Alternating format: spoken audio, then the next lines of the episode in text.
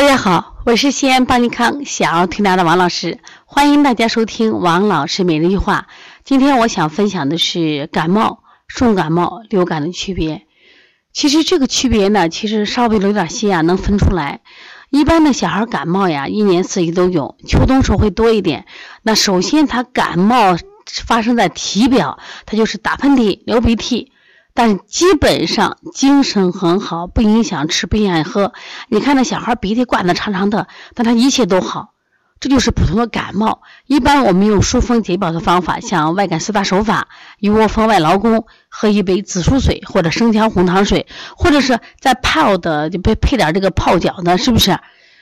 用的艾叶呀或紫苏叶呀，是一泡，这不就好了？很简单，基本一两天都搞定。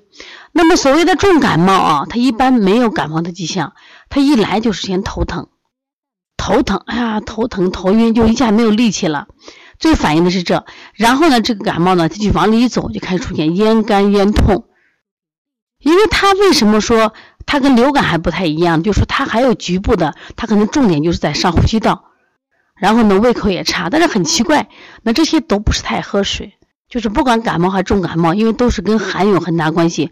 你虽然咽干咽痛，他喝水量并不是很大，并不是非得要喝水或者给点水喝，但是呢，并不强迫喝水，因为和寒有关。那我今天想说的是这个流感，流感一般发生的时机就是在冬至以后，就天气越冷，发流感的可能性会大。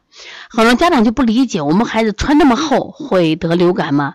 实际上得流感的这种往往都是正气不不足的人。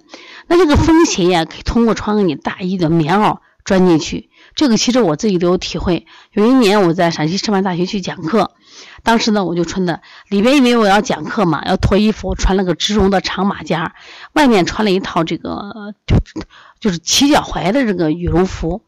帽子戴着，因为那个陕西师范大学它本身这个就是绿化特别好，就往里走，就那后后背啊，那风嗖嗖的抓。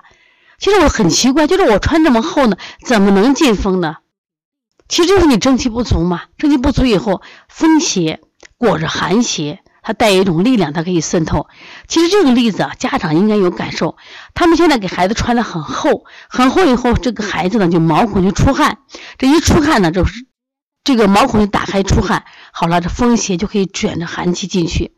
所以这个流感一来的时候，它不光是头疼，它整个干什么呀？就全身疼，就肌肉啊、肌肤腠理、关节都疼。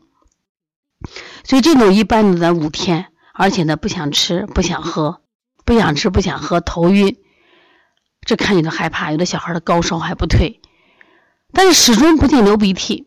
你不像普通感冒流鼻涕，我们不害怕，是不是？这个时候呢，等到他五天以后退烧了，这才寒邪才能出现啊，打喷嚏、感冒。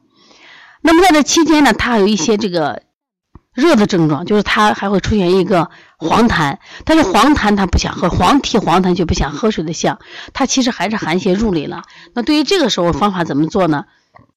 在流感初期和重感冒初期的时候，我们都上的温补法，就推三关。补肾阳、外劳宫一定要做的。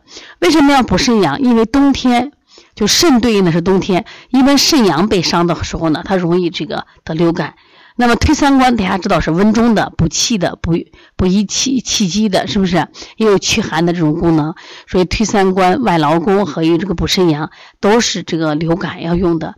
另外呢，我自己写了一本书叫《二十八种发烧》，其中专门还区分了一下冬季流感和春季流感的区别。那么冬季流感呢，它其实偏这个冷。春季流感呢，冷度没那么大，但是它有风。